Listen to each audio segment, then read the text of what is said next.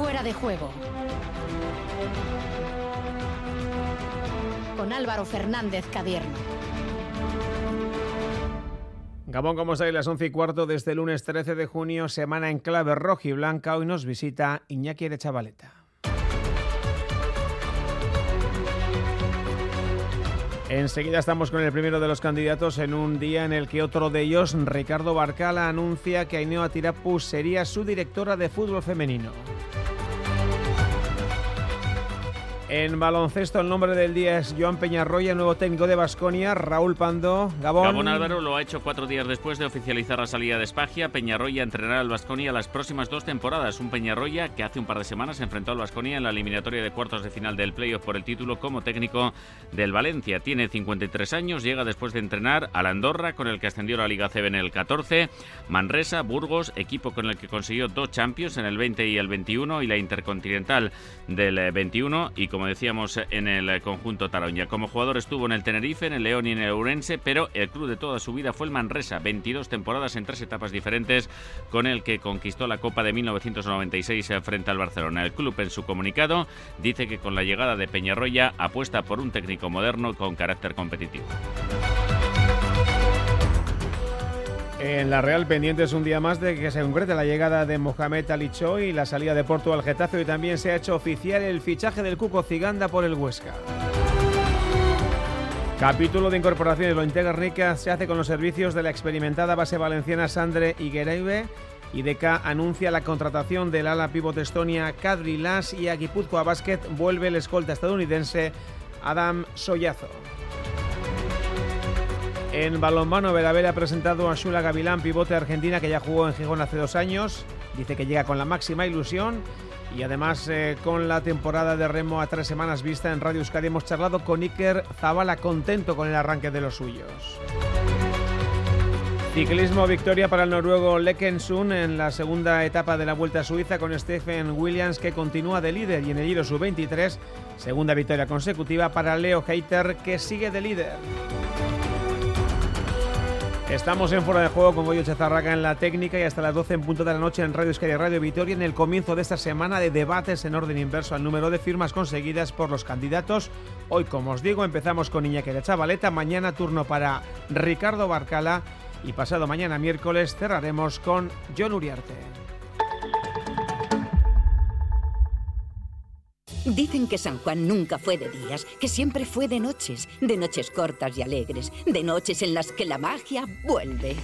Cuando el cuponazo de la 11 se alinea con San Juan, crece la ilusión. Podrás ganar 9 millones de euros con el cuponazo y 15 millones con el cuponazo XXL. Y además, si entras en cuponespecial.es, podrás conseguir cientos de experiencias y tarjetas regalo. Con el cuponazo San Juan de la 11, vuelve la magia. Bases depositadas ante notario. A todos los que jugáis a la 11, bien jugado. Juega responsablemente y solo si eres mayor de edad. 688-840-840. El número de WhatsApp de Radio Euskadi. Elecciones Athletic 2022. Candidato Arechavaleta.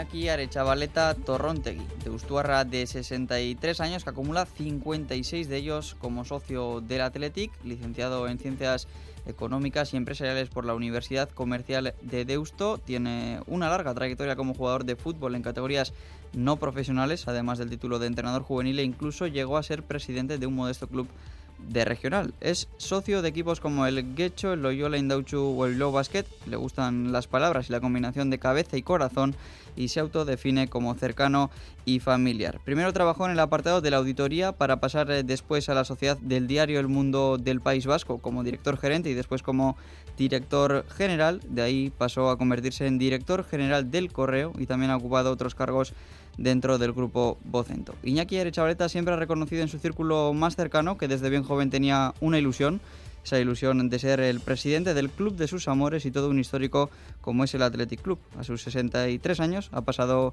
el primer escalón para lograrlo, el de presentar los avales necesarios, ahora ya es una realidad. Iñaki Arechavaleta es candidato a la presidencia del Club Rojiblanco.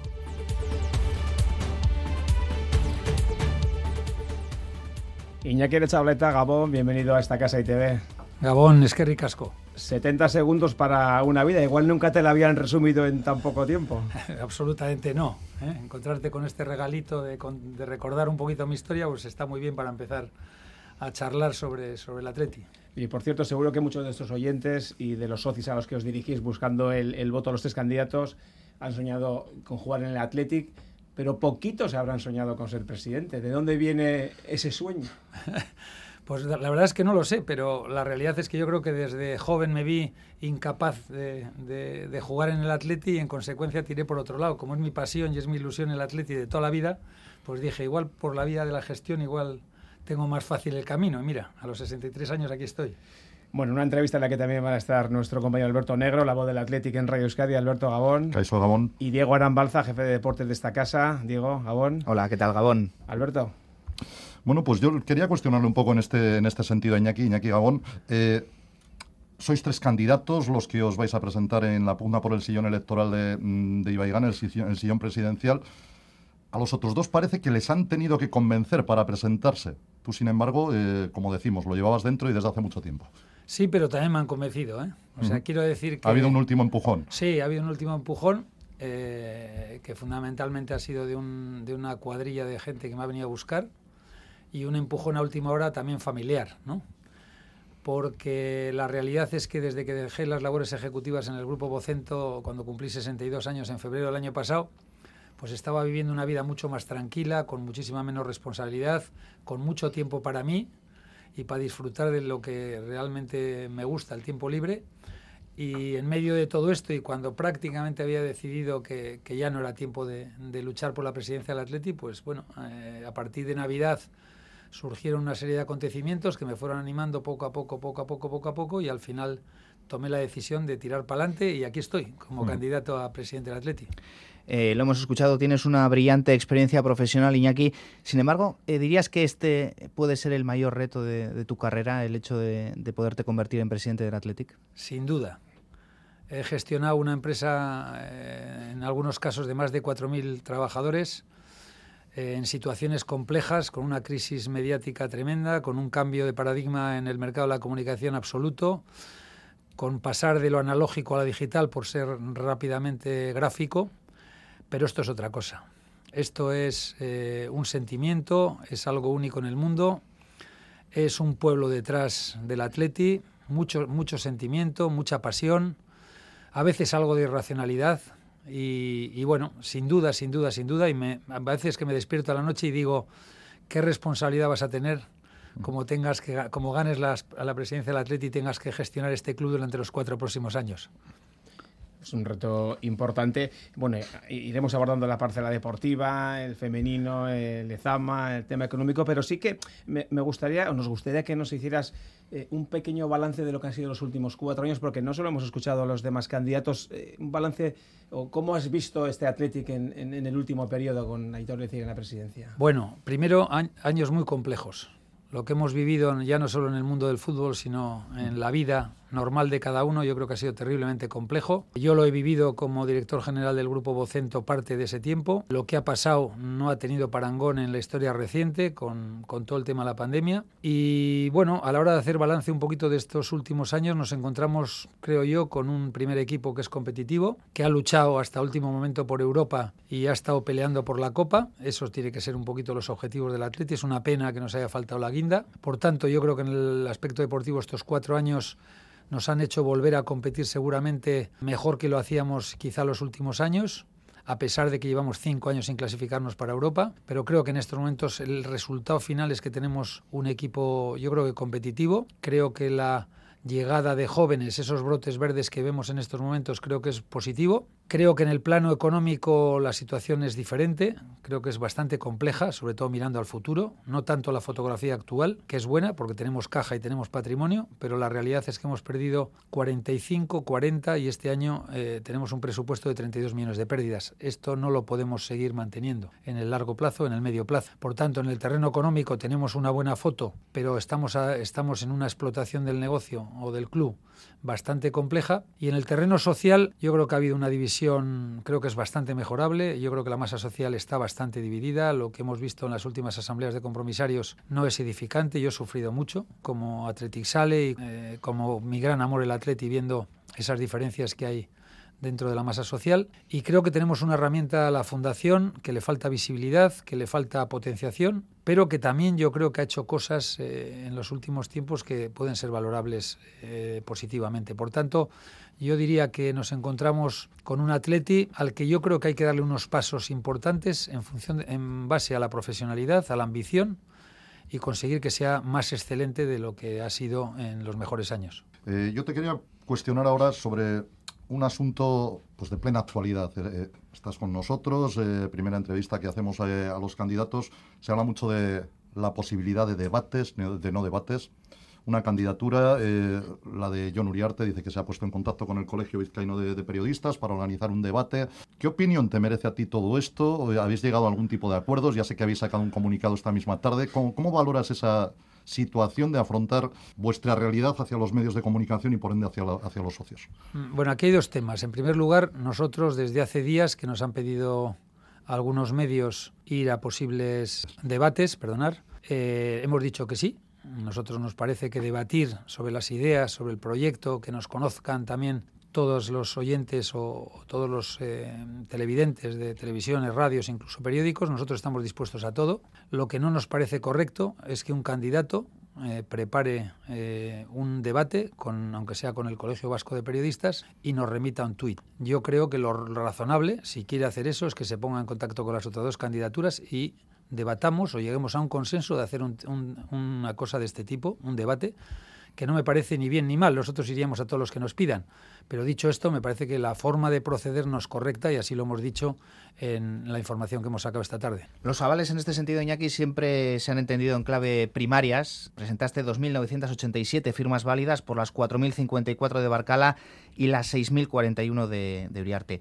¿Crees que hay que realizar una lectura que vaya más allá de, ese dato? O preguntado de otra forma, que vas por detrás en la carrera electoral y que te toca remontar? Bueno, desde, desde nuestro punto de vista no es así, porque Todavía no hay proyecto, todavía no hay nombres, todavía no se ha llevado a cabo ninguna información al socio, por lo tanto, creo que, no son unas primarias, no voy por detrás de ningún candidato. Y es más, nosotros nos habíamos puesto un objetivo de conseguir 3.000 firmas. Entregamos 3.304, luego había algunas que pues, tenían problemas con el DNI o tenían problemas de duplicación. Y la realidad es que nosotros eh, nos habíamos planteado esta parte de los avales o de las firmas como la clasificación que tienes que hacer una mínima para ir a una Olimpiada o a un Mundial y con conseguirlo nos parecía que era suficiente y eso es lo que hemos hecho. Por cierto, una de esas firmas ha sido la de Ander Herrera y muchos ha hablado sobre bueno, una vinculación a, tu proyecto deportivo. Él ha dejado claro que quiere seguir en París, pero no sé si te sorprendió el hecho de que... Me sorprendió, me sorprendió todo.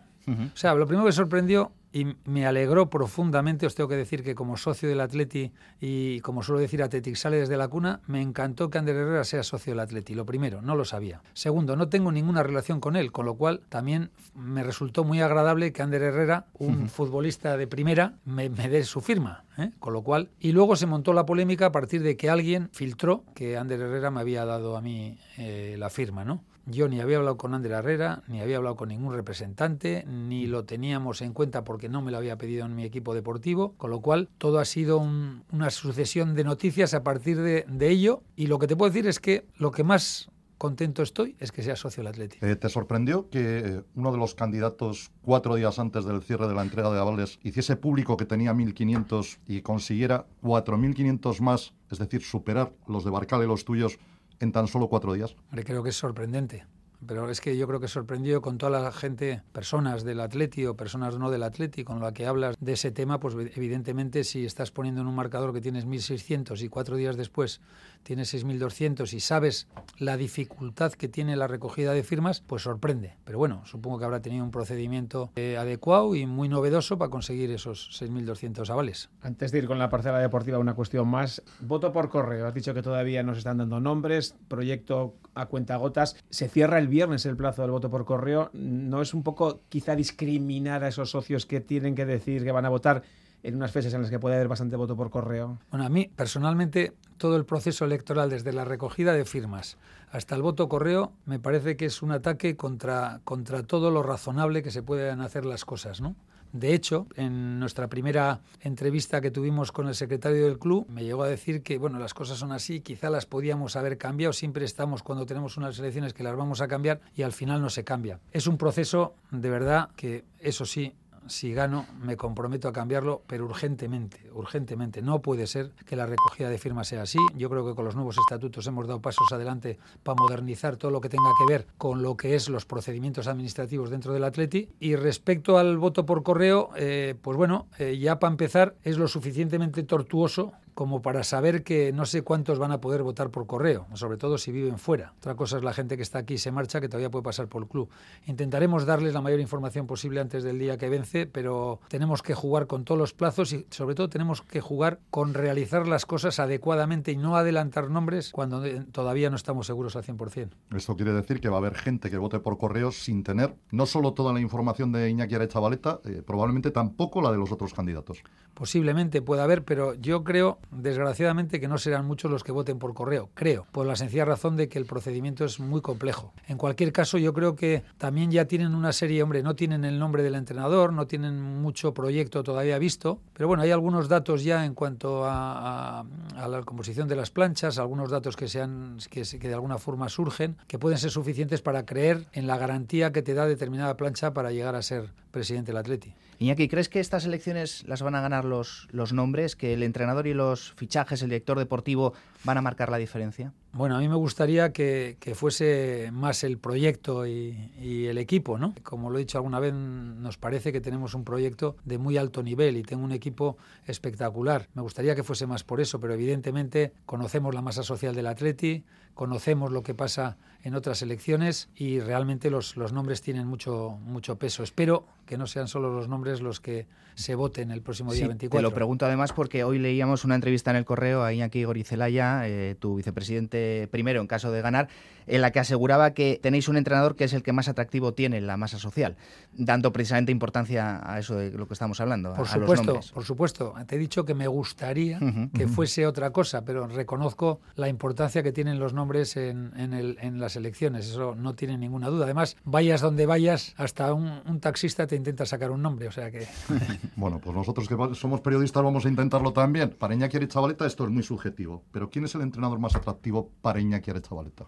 El más atractivo. Vamos a empezar, vamos a empezar por decir que a mí personalmente me hubiese gustado que Marcelino hubiese renovado. Por una sencilla razón, porque ha hecho el equipo competitivo estos dos años y nos daría tranquilidad el año que viene. De hecho, yo cuando estuve con él le dije, Marcelino, ¿por qué no renovaste en marzo? Que nos habíamos quitado un problema de encima y sobre todo porque Creo que nuestro programa es tan completo que el hecho de estar más o menos seguros en el tema deportivo nos haría poder concentrarnos en, todo el proyecto que tenemos nosotros. ¿no? Dicho esto, pues nos hemos puesto a buscar. Nosotros hicimos un perfil claro de lo que queríamos, en qué tipo de entrenador queríamos y hemos trabajado sobre un número bastante reducido y al final hemos tomado la decisión de ir a por uno que espero que sea el que al final esté el próximo 24, eh, a partir del 24. Pero no me has dicho cuál es el más atractivo para Iñaki Chavaleta. Tengo varios, tengo varios, sí.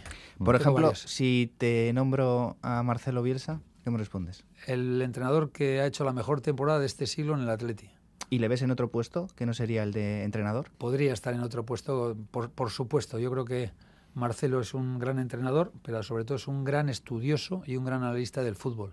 Y además creo otra cosa, que donde ha estado, a pesar de que en algunos casos ha podido no tener los triunfos que seguramente se mereciese, ha hecho progresar muchísimo a los jugadores que, ha entrenado. Y lo hemos visto recientemente en el DIS, aunque al final de las temporadas no acabó adecuadamente, por lo que tenemos que decir es que ha sido un gran eh, desarrollador de jugadores y lo vimos aquí. Si tú hablas hoy con Márquez Susaeta, con, con De Marcos, incluso Herrera, etcétera, hablas con ellos y te dicen que a ellos les hizo jugador, incluso Toquero, eh, les hizo jugador de fútbol nuestro ínclito Marcelo Bielsa. ¿Tenemos que estar preparados para alguna videoconferencia en, elecciones o no? No lo sé, la realidad.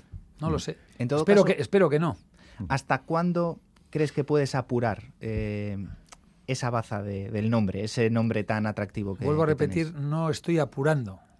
Quiero estar seguro de que tengo los nombres que tengo y en el momento que esté seguro lo diré. No es un tema de apurar, es un tema de tener las cosas bien atadas. ¿Y está atado o cerrado? La diferencia, el, matiz es importante. Eh, diríamos que está apalabrado. ¿Eh? Para mí es suficiente, pero no es garantía. más cuestiones. ¿Está el Atlético en condiciones de afrontar a día de hoy un fichaje de 30, 40, 50 millones de euros? Por supuesto, por supuesto, siempre que mejore la plantilla. Yo creo que este es un hecho eh, muy importante. Nosotros vamos a ser ambiciosos a la hora de confeccionar la plantilla del, del, curso que viene, aunque la realidad es que tenemos pocos, pocos lugares donde, donde realmente buscar. Yo creo que todo, de todos es conocido lo que podemos fichar más o menos.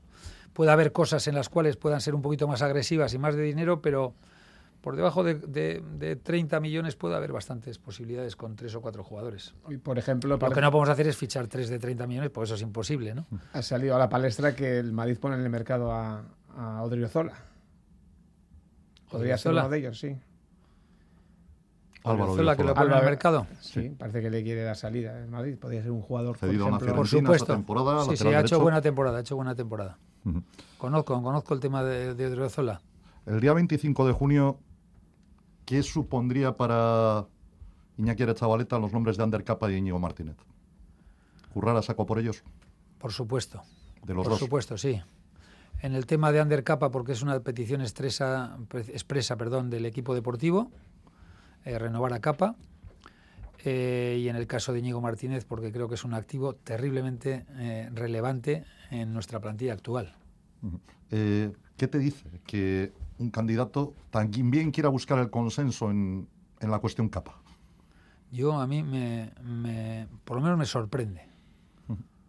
Porque para buscar el consenso con capa o con cualquiera, lo primero que hay que hacer es llamar, vuelvo a repetir, llamar a la plancha contraria, hablar con contraria o las planchas, volver a hablar con ellos, ver si es posible el consenso y en consecuencia trabajarlo. Lo que no se puede hacer es mandar un mensaje un tuit diciendo que va a ser consenso, ¿no? Yo lo que creo es que deberían haber trabajado los tres equipos deportivos y ver si, hay ese consenso, ¿no? Mm. Porque resulta que a mi equipo deportivo, a mi entrenador, le puede parecer bien capa y en cambio al equipo deportivo de Barcala o al de John Uriarte no le parece bien y ya no hay consenso. Por tanto, eso de mm. pedir consenso lo que hay que hacer es trabajarlo. Mm. Y a eso estamos dispuestos. Nosotros estamos dispuestos a todo. Pero esto de que te lleguen mensajes sin hablar, es que me parece todo muy extraño. Eh, ¿Cuál crees que tiene que ser el lugar o cuál crees que es el lugar que ahora mismo ocupa el Athletic dentro del panorama, futbolístico vasco, Iñaki? ¿Ha dejado de ser atractivo? ¿Ha dejado de ser la primera opción para muchos futbolistas? Bueno, eh, más que sensaciones, lo que hay que ver son datos, ¿no? Y los datos es que en este momento, clasificatoriamente hablando, la Real nos está ganando los últimos años, Segundo, que eh, determinados jugadores a los que hemos pretendido están en la Real. Y yendo al fútbol base, creo que estamos perdiendo también oportunidades, ¿no? Por tanto, los datos nos dicen esto. Pero que no somos el primer equipo. ¿eh? Yo creo que esto duele en el alma y lo primero que tenemos que dedicarnos 100% a partir del 25 de junio es recuperar, recuperar lo grande que somos porque a pesar de que estos últimos años no hayamos acertado seguramente todo lo que queríamos, somos los más grandes. Pero eso no vale con decirlo o con sentirse. Lo que hay que hacer es poner en marcha determinadas estrategias de crecimiento del Lezama, de buena visión del Lezama, de sentimiento, que volvamos a, ser eh, el atleti, volver a ser el grande, el que tiene unos valores que realmente los transmite, y en ese sentido, por ejemplo, nos está siendo mucho más fácil el mundo femenino, en el cual, al tener el Atleti A en primera división, el Atleti B en segunda división y el Atleti C en la tercera división, que no me acuerdo exactamente cuál es el nombre, pues resulta que empezamos a ser muy atractivos para jugadoras cadetes, porque saben que van a jugar en el B o en el C y los otros equipos vascos no tienen esa posibilidad. Entonces, tenemos que ser atractivos, pero para tener que ser atractivos no vale con decirlo, no vale con decir que somos únicos, que somos los más grandes, no, hay que trabajarlo. Y hay que trabajar todo, la cantera, cómo tratamos a los chavales, cómo tratamos a las jugadoras, cómo tratamos las salidas, etcétera, etcétera. Las cesiones, súper importante. Cómo tratamos al fútbol convenido. Hay muchísimas cosas que mejorar. Y en ese sentido, nuestro proyecto va por ahí. Va por volver a hacer muy, muy querido el Atleti, más allá de los propios Athletic Sales. En la política de captación, vuestra idea es ser ambiciosos, sí. Eh, no sé si utilizar la palabra agresivo, eh, con el resto de los clubes vascos rompiendo un punto de cordialidad que por momentos en la historia se ha tenido y otras veces no. Eh, ¿Cómo vais a afrontar esa relación, el querer tenerlo mejor y entrar en otros clubes vascos que, hay en primera y en segunda? Bueno, yo, yo lo que creo que, primero, cordialidad con todos los equipos vascos. Yo creo que, como me conocen más o menos, menos, menos Osasuna, me conocen la gente que gestiona la Alavés y la gente que gestiona la Real, yo creo que no vamos a tener muchos problemas en cuanto a las relaciones cordiales.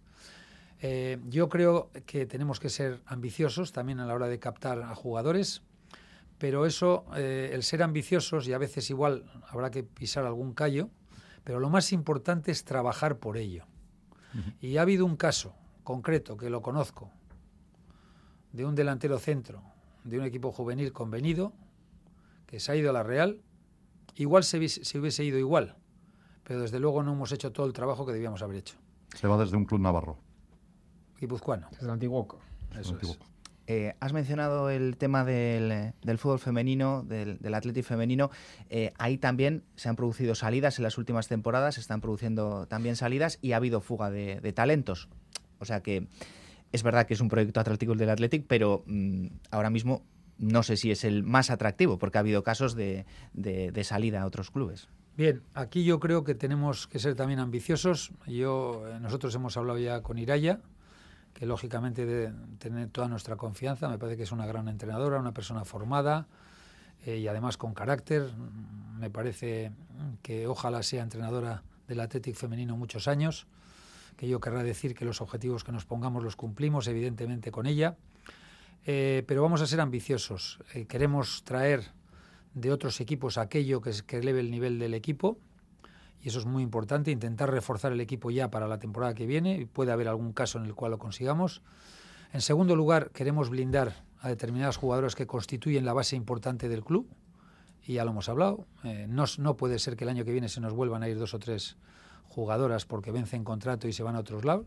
Supongo que siempre hay juega eh, pues bueno el desarrollo deportivo, pero no se nos pueden marchar eh, lo que es la base del equipo. Vamos a tener que hacer un esfuerzo, esfuerzo económico, esfuerzo de otro tipo de cosas, otro tipo de activos que se les puede ofrecer.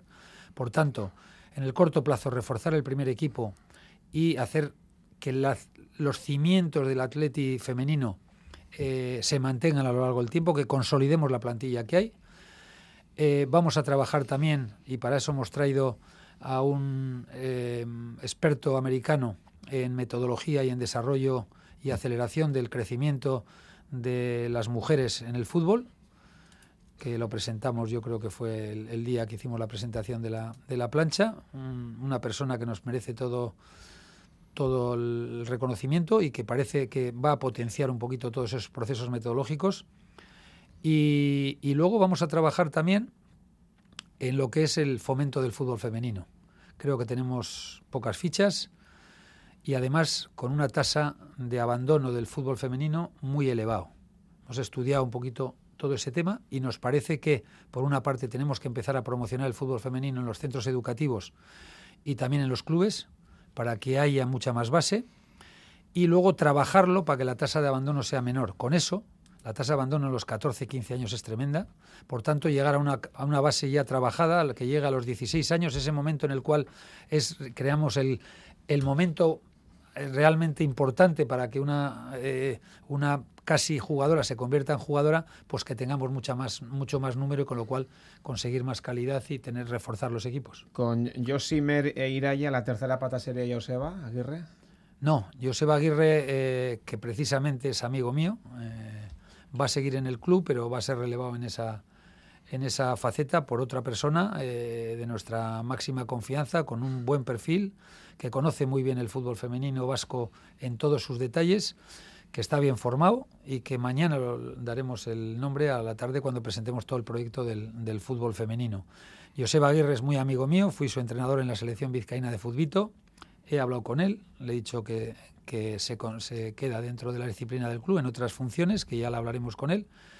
Y lo que tratamos es de potenciar un poco, darle un poquito de savia nueva. ¿no? Eh, Joseba llevaba ya entre entrenador y, y coordinador, yo creo que siete años me parece, ocho años, y bueno, queríamos darle una vueltita a este tema, pero desde la máxima credibilidad que nos da Joseba, porque es una gran persona y un gran profesional. Eh, yendo a otra dirección deportiva, en este caso la, de, la del equipo masculino, ¿le das más importancia a la dirección deportiva o al director del Lezama o consideras que una persona puede ocupar los dos puestos eh, en un club de las características del Athletic? Eh, ¿Por dónde te inclinas a la hora de poner en el vértice de la, de la, pirámide de importancia dentro del club? Vamos a verlo. Yo creo que importante son las dos, las dos figuras. Es verdad que el peso de la formación va a recaer mucho más en el director de Lezama, uh -huh.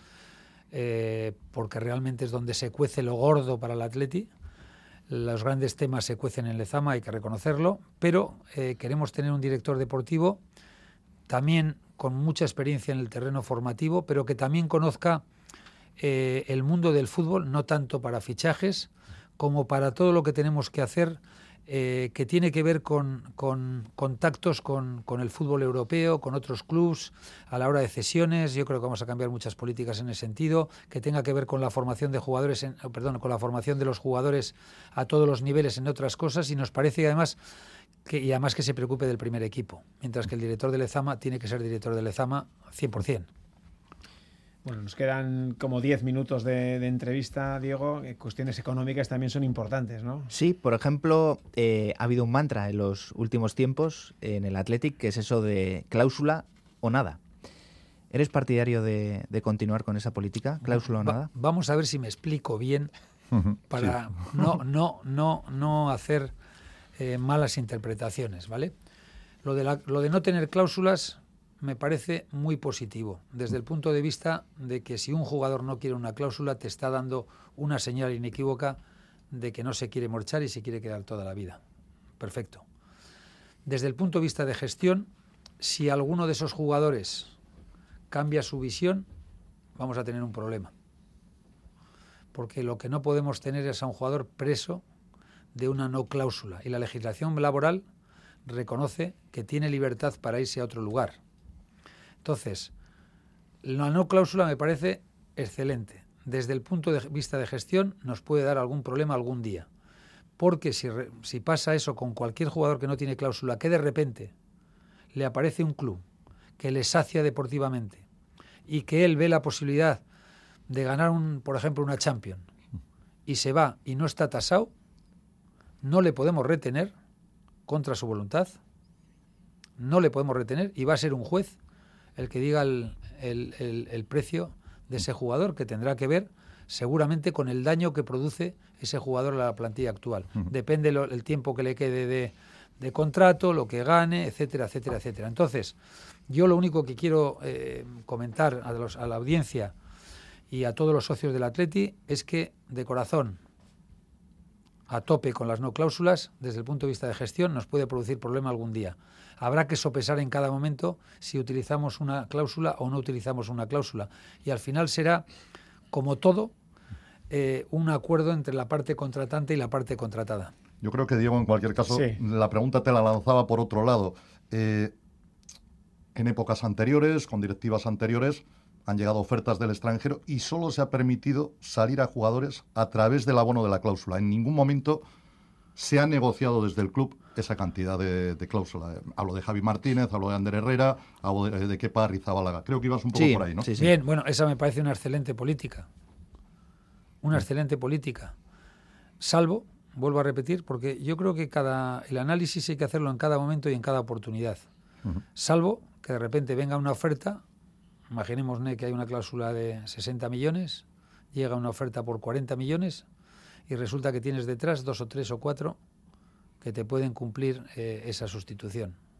Pues entonces igual hay que estar dispuesto a negociar.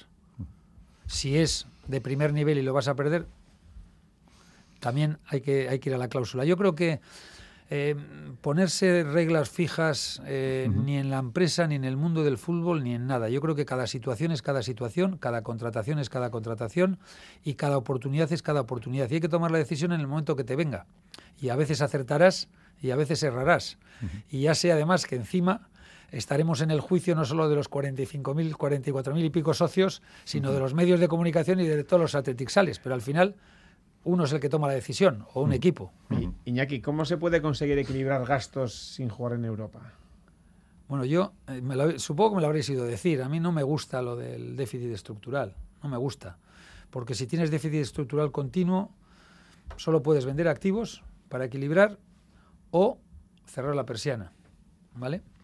O después de vender todos los activos, cerrar la persiana. Entonces, yo creo que tenemos que ser fuertes económicamente por una razón. Y la razón es mantener todo el talento que creemos o que fichemos. Por tanto, a mí me parece muy importante, y sé que a la masa social a veces estas cosas le importan un poquito menos, porque ser fuertes económicamente nos va a permitir retener el talento. Y recordar que a lo largo de la historia el Atleti ha vendido jugadores muy importantes por necesidad. Y eso es algo a lo que este grupo y esta junta directiva se niega. Y por tanto vamos a a presentar un proyecto a cuatro años económico que equilibre las cuentas sin ir a Europa. Vamos a presentar un plan a cuatro años y nos examinaremos año a año. En la primera asamblea de compromisarios donde presentemos el presupuesto presentaremos un plan económico a cuatro años. Y nuestra idea es equilibrar. Y cada año nos examinaremos y diremos, oye, no hemos llegado a esto, nos hemos equivocado en esto y presentaremos al final del primer año otro presupuesto y ya el plan a tres años, que es lo que durará nuestra historia. Y lo que sí vamos a hacer, desde luego, es cambiar muchísimas cosas del club en cuanto a información y en cuanto a transparencia. Y por una sencilla razón, porque tengo una experiencia de haber gestionado una empresa que cotizaba en bolsa y que tenía a la CNMV, a los analistas, a los bancos y a todo el mundo encima cada trimestre. O sea que hacerlo cada año es un descanso. Eh, no quiero echarle agua al vino, pero el año que viene van a subir los costes de plantilla, indefectiblemente, porque los jugadores no se van a bajar el sueldo como se lo han bajado en dos oportunidades en los dos años anteriores debido a la pandemia. Y van a bajar los ingresos eh, vía socios porque hay unos descuentos para todos los socios que salen de, la grada de animación eh, para los próximos años. Con lo cual, allá estamos viendo, gastos de plantilla suben, ingresos por socios van a bajar. Eh, la ecuación se hace un poco más complicada todavía. Bueno, hay alguna sorpresa en este ejercicio que la, contaremos en su momento. Eh, en segundo lugar, yo te diría que tendremos que gestionar los costes de plantilla de la manera que sea. Yo no los veo que vayan a subir, no los veo de momento. Eh, ¿Vas a convencer a los jugadores que se bajen el sueldo otra vez? Bueno, eh, habrá que ver eh, cuál es la realidad y hacerles ver a, todos que si quieren, si quieren un proyecto a medio plazo o no quieren un proyecto a medio plazo. Con lo cual, yo creo que hay que hablar con los jugadores. Desconozco los contratos, también os tengo que decir, o sea que me puedo llevar alguna sorpresa. Pues hay que empezar a hablar más de objetivos en esos contratos. Bueno, yo, según Rafael Corta, le oí el otro día y dijo que hay contratos por objetivos.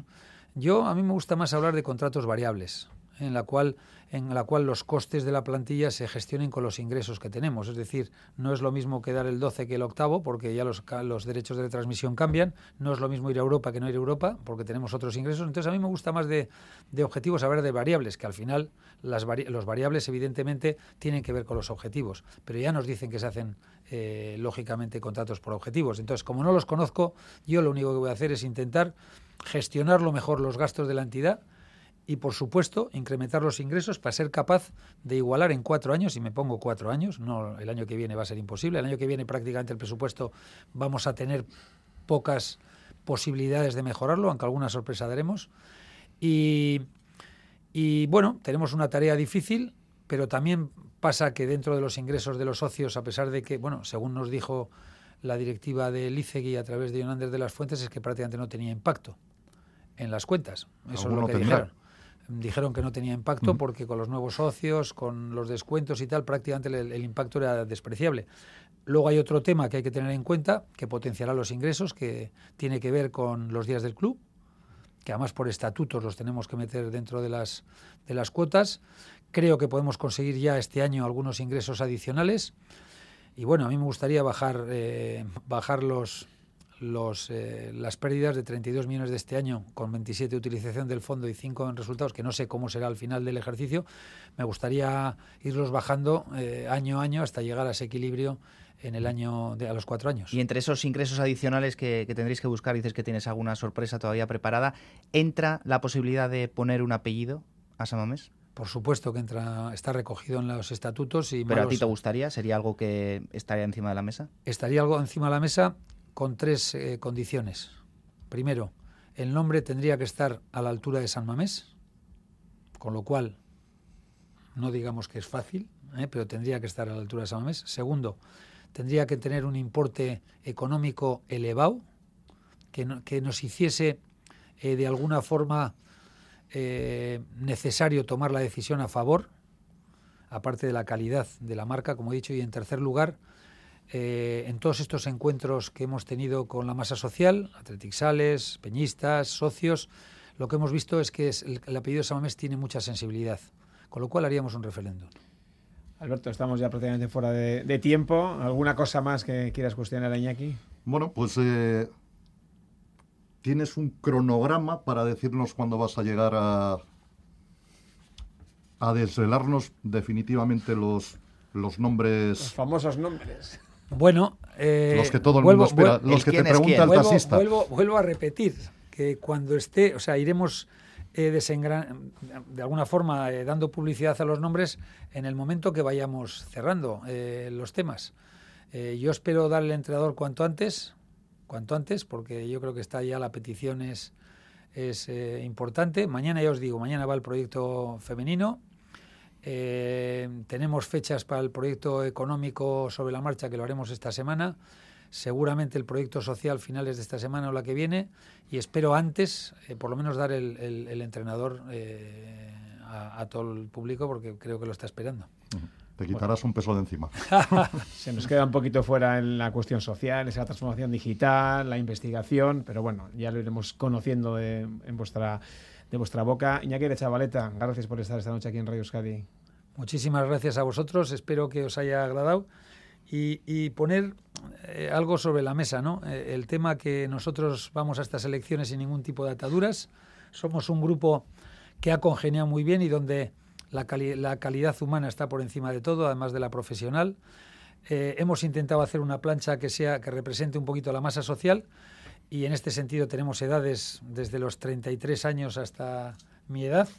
Eh, menores de 40, por ejemplo, tenemos cuatro personas, entre 40 y 50 pues tenemos cinco o seis personas, de 50 a 60, es decir, hemos intentado además que los profesionales sean diferentes, tenemos un licenciado en Bellas Artes, tenemos una exjugadora del Atleti que es profesora eh, en, en, un colegio en Santurchi, eh, tenemos un presidente de una peña del Atleti, del Euskal Lions, eh, tenemos una persona tan referente en, lo que es la investigación y la universidad como es Iñaki Guirizelaya, etcétera. Tenemos un referente, el tesorero, en el mundo de, del control y la auditoría. No sé, hemos hecho una cosa, yo creo que espectacular. Estoy súper contento. Estoy disfrutando de trabajar por el Atleti. Y lo único que deseo es que todos los socios del Atleti compren este mensaje, este proyecto y compren a este presidente y que a partir del 25 de junio esté dirigiendo el, el Atleti, una gran pasión y una gran ilusión. Pues mucha suerte el día 24. Agur. Muchísimas gracias, Gabón. Agur.